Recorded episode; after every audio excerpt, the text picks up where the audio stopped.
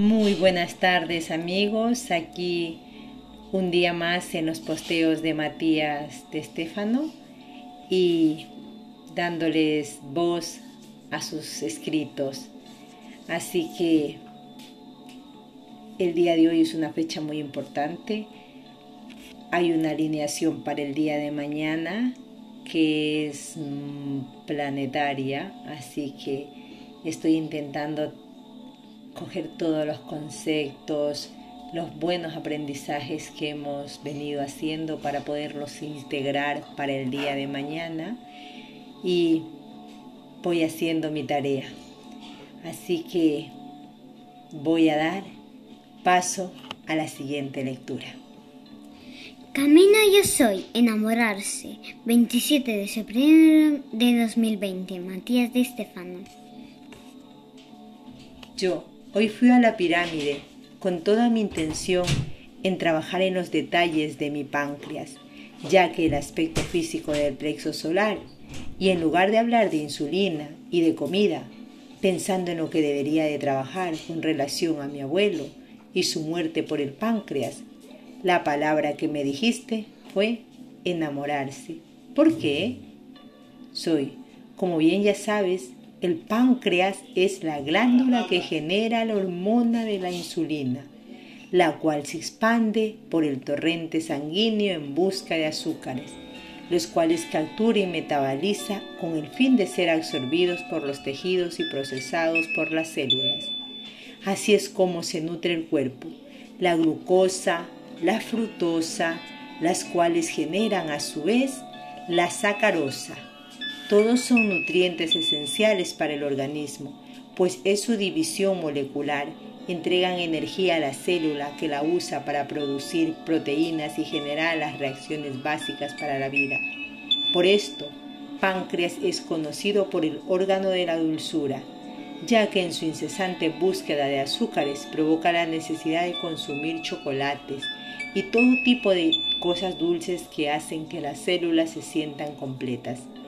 A nivel álmico, es decir, a nivel energético, pasa lo mismo con las relaciones. El plexo solar busca la dulzura en el entorno, pues para darle alimento a las células, el cuerpo físico necesita de ese niño, de ese cariño y amor, que esencialmente es energía. Por esto solemos relacionar casi inconscientemente la idea de romanticismo y enamoramiento con lo dulce y los chocolates. Yo, o sea que alguien enfermo del páncreas es alguien que no sabe cómo absorber ese amor, que no produce insulina o que ha acumulado tanto por no expresar amor que sus células se consumen entre sí en forma de cáncer de páncreas.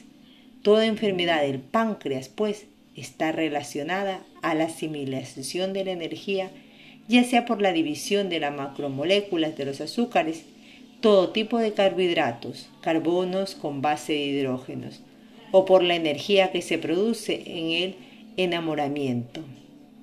Lo cual me lleva a pensar entonces, ¿es la insulina el aspecto físico de enamorarse? Soy, así es, vamos a la base de todo.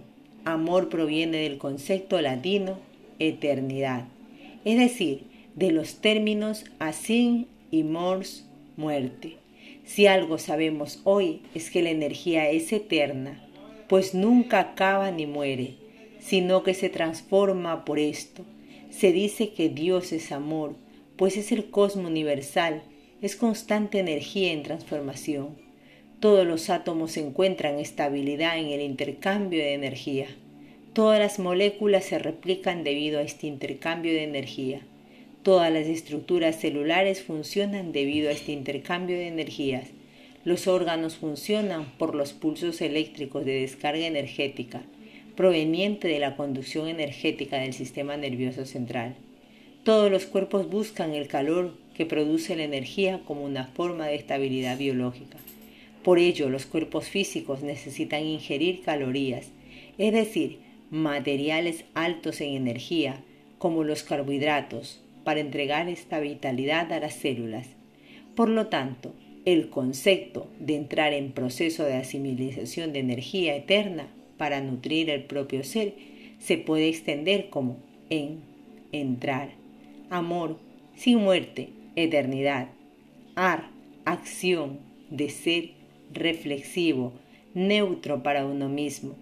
En inglés, el término love proviene del indoeuropeo lubati, que está relacionado a lo lívido, al deseo y placer, que son los aspectos producidos por la reacción química de la asimilización de las sacarosas en las células generando descargas eléctricas.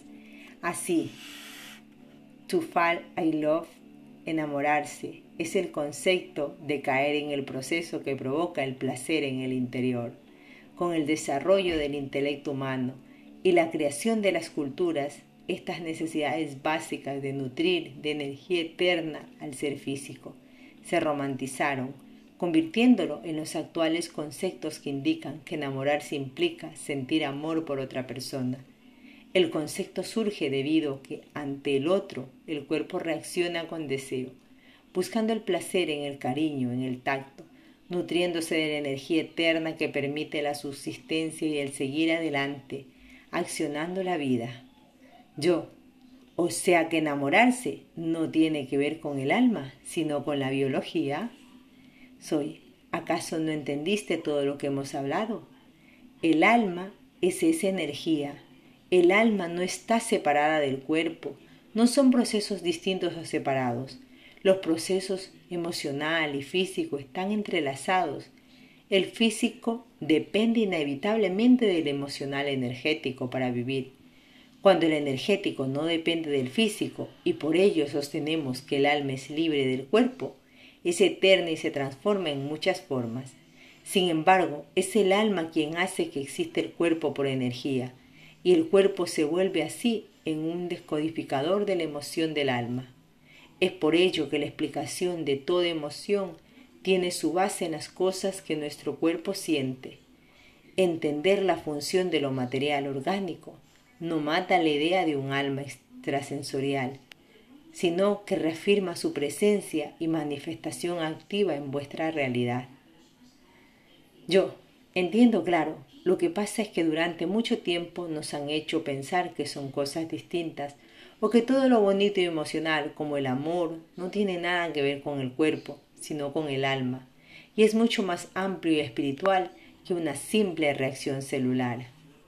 Soy esta forma de ver las cosas surgió durante los últimos dos mil años, afianzándose durante la Edad Media, en que religiosamente se consideraba el cuerpo como la presión del alma, y que debíamos liberarla de lo carnal para volver al reino de los cielos.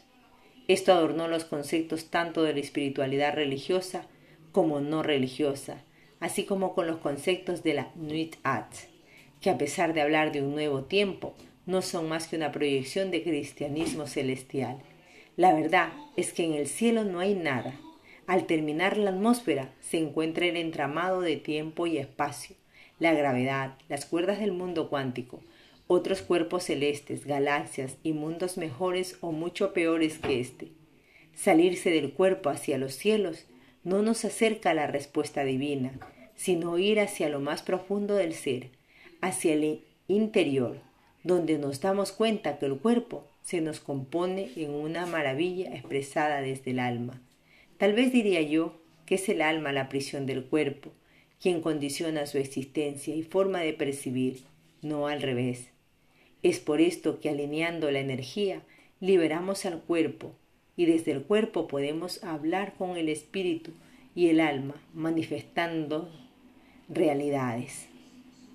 Yo, y enamorarse es la forma de hacerlo. Soy. El espíritu busca experimentar todo lo que puede en la vida que ha creado. Enamorarse es esa insulina que impulsa al ser a buscar en la vida, a hacerlo imprensado, a salir de la zona de confort, a expandirse y atreverse. Enamorarse transforma, hace que el individuo avance en el camino de la vida, la insulina del enamoramiento busca atrapar en el flujo sanguíneo de la vida los carbohidratos, los azúcares, que llamáis amor. Utiliza el amor para generar energía en el cuerpo y crear expandir las células, producir. Y es por esto que el cuerpo siente enamorarse en la necesidad de reproducir. el espíritu buscando nacer, inicia la búsqueda de esa energía en la que encuentra los nutrientes para vivir. Los azúcares del esquema nutren el óvulo, célula madre, para que se dé la multiplicación. Así, por enamoramiento encuentra a la otra persona que le otorgará el material genético perfecto para la producción de un nuevo ser, donde el espíritu se manifestará. El amor que se siente es opcional. Yo, ¿a qué te refieres? Soy, no es lo mismo enamorarse que amar. Enamorarse es parte de un proceso que busca un fin, conseguir energía, ya sea para reproducirse en otra vida o producir un proyecto o acción. Una vez completado este circuito, uno deja de estar enamorado, pues la búsqueda terminó, pero puede seguir creando proyectos, lo cual mantiene el enamoramiento. Cuando una pareja deja de buscar nuevos proyectos que nutran de energía, deja de existir el enamoramiento.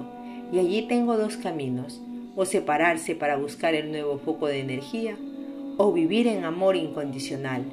Lo más normal es la separación, pues la vida necesita seguir avanzando. Culturalmente esto ha estado mal visto por mucho tiempo, incluso como un fracaso en el amor, pero desde el punto de vista biológico no es un fracaso. Si el árbol de que obtengo manzanas ya no da manzanas, entonces debo buscar otro árbol para no morir de hambre. Yo es una forma muy frívola de ver el amor. Soy, pero práctica. Por ello tienes la otra forma, el amor incondicional. No juzgues una si tienes la otra. Son mecanismos distintos. El amor incondicional reconoce que el amor es eterno y que esté o no esté con esa persona como complemento me entregará de igual manera, pues yo sigo entregándole simplemente por reconocer que el otro es uno mismo. Así, no lo tomo como alguien de quien sacar energía sino como parte del bosque del que formo parte. Así, uno se abre al mundo desde la incondicionalidad. La condición siempre es esperar que el árbol te dé manzanas, esperar que te dé energía, que te nutra, con lo que esperas recibir. Así pones una condición. Sin embargo, en la incondicionalidad disfrutas y honras la sombra del árbol, sin juzgar el hecho de que no te dé manzanas. Simplemente entiendes que sus capacidades y atributos ahora son otros. Yo. Entonces enamorarse es la búsqueda de energía, es el proceso de desarrollo, es el instante en que la insulina se mueve buscando los azúcares en la vida. Soy. Y todo esto se despierta cuando dejas lo idílico y lo imaginario para ir a lo concreto, buscando un foco donde encontrar la energía que te impulse hacia adelante yo, lo que me dijiste hoy, la primera vez que te has enamorado. Soy el primer impulso que hizo que quites el foco de tus ídolos para tener una persona especial que represente todo eso que sientes y deseas. Suele pasar en la pubertad, antes de volverte adolescente alrededor de los últimos años del segundo sextenio, entre los 2 y los 14 años, aunque algunos pueden pasar antes también, sobre todo en las mujeres que desarrollan y evolucionan más rápido que los hombres. Yo recuerdo que mi primer enamoramiento fuerte fue por mi mejor amigo. Tenía 10 o 11 años, pero todo el entorno no me mostraba que era posible que dos hombres se enamorasen y siempre pensé que eso sería imposible. A los 12 años, cuando comencé a recordar mis vidas pasadas, lo primero que vi fue a Sobet, mi marido, en el periodo atlante del Nilo hace doce mil años. Al verle volví a recordar el amor que sentía por él y volví a sentirlo. Sabía que estaba vivo en ese tiempo porque no podía soñar con él. Él sabía que había nacido en Italia, lo cual me llevó a estudiar italiano para poder entenderle. Empecé a buscar, es decir, estaba enamorado.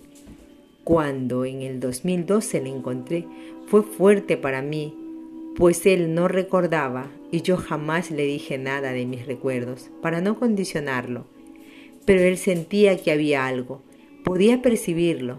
Estuve enamorado de su alma hasta que, habiendo reconciliado nuestras almas en un nuevo tiempo, nos volvimos amigos y ese enamoramiento se volvió amor. Se transfiguró a la incondicional, libre de toda expectativa. Pero hoy entendí algo muy fuerte e importante. Soy, cuéntame. Yo, desde que le recordé, mi amor y enamoramiento por él era idílico, era mágico. Despertaba una ilusión que me mantenía enamorado al cien por cien. Nunca pude sentir lo mismo por nadie más. De hecho, alguna de mis parejas les he dicho con sinceridad que en mi interior yo estaba enamorado de quien siempre había amado, lo cual nunca me permitió amar al cien por ciento a nadie más. Durante años creí que esto era algo terrible, porque me sentía preso de una emoción incontrolable, enamorado de alguien que había, muerto hace doce mil años y que hoy no era más que una idea, un sueño. Al encontrarle, supe que no podría vivir lo mismo y tuve que trabajar el dolor de soltar la historia. Pero siempre de cada persona que volví a enamorarme, construía una suerte de ilusión a su alrededor tanta que sobrepasaba la realidad haciéndome sufrir más. Mis amigos me decían que suelo enamorarme más de la ilusión que de la persona. Y hoy entendí por qué mis dos primeros amores, los primeros que despertaron en mi vida el amor, eran imposibles. Mi cuerpo vio que el primero no había posibilidad, al menos en aquel contexto. Y el segundo, en mis memorias, me mostró que estaba enamorado de una idea imaginaria, que ya no podría ser real. Nunca. Aún así no podía cerrarme a sentirlo. Fue la ilusión lo que me mantuvo enamorado toda la vida, creando, viajando, avanzando, haciendo todo lo que hice. Mucho lo hice por él, por sus palabras frente a la esfinge. No importa el tiempo que pase ni los cuerpos que tengamos, siempre estaré ahí para acompañarte. Proyectate esta misma ilusión en otros. Y mi enamoramiento me llevó a hacer cosas impensadas a mi corta edad. Me di cuenta que la ilusión, en lugar de limitarme, me había expandido, que estar enamorado de lo imposible me había llevado a hacer lo imposible. Todas mis relaciones fracasaban porque estaba centrando mi amor en la limitación de un solo ser. Cuando yo amaba en otra dimensión, al entender esto, sentí una gran liberación del concepto de la ilusión. Soy, pues ahora le has dado un sentido y propósito a tu forma de amar.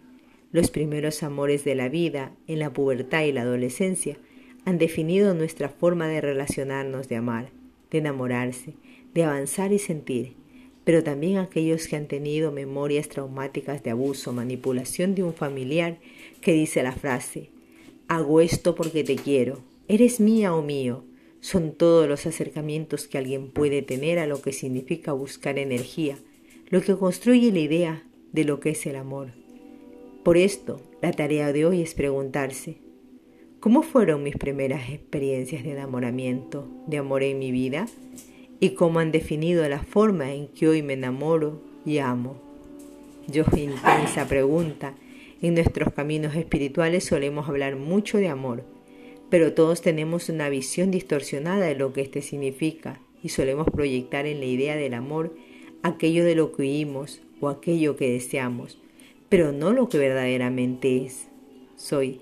El amor es la energía eterna que todo ser necesita para desarrollarse. Es tu contexto el que te ha moldeado a procesar esa energía de una forma u otra. Así, reconociendo el método que has tomado en tu vida, podrás identificar desde dónde buscas el amor. Yo me permito enamorarme reconociendo desde dónde me he enamorado. Reconozco lo que el amor significa para mí según lo vivido en mi infancia y adolescencia. Soy hasta que puedas ser libre y enamorarte de ti y de la eternidad. Mm, maravilloso tema. Gracias por escuchar. Les hablo Lucía Campos y vamos, me, emocionan estos temas, me, me, dan unas ideas, ganas de seguir aprendiendo y no dejar de aprender, pues me emociono así. Así que nos vemos y nos escuchamos en un siguiente posteo.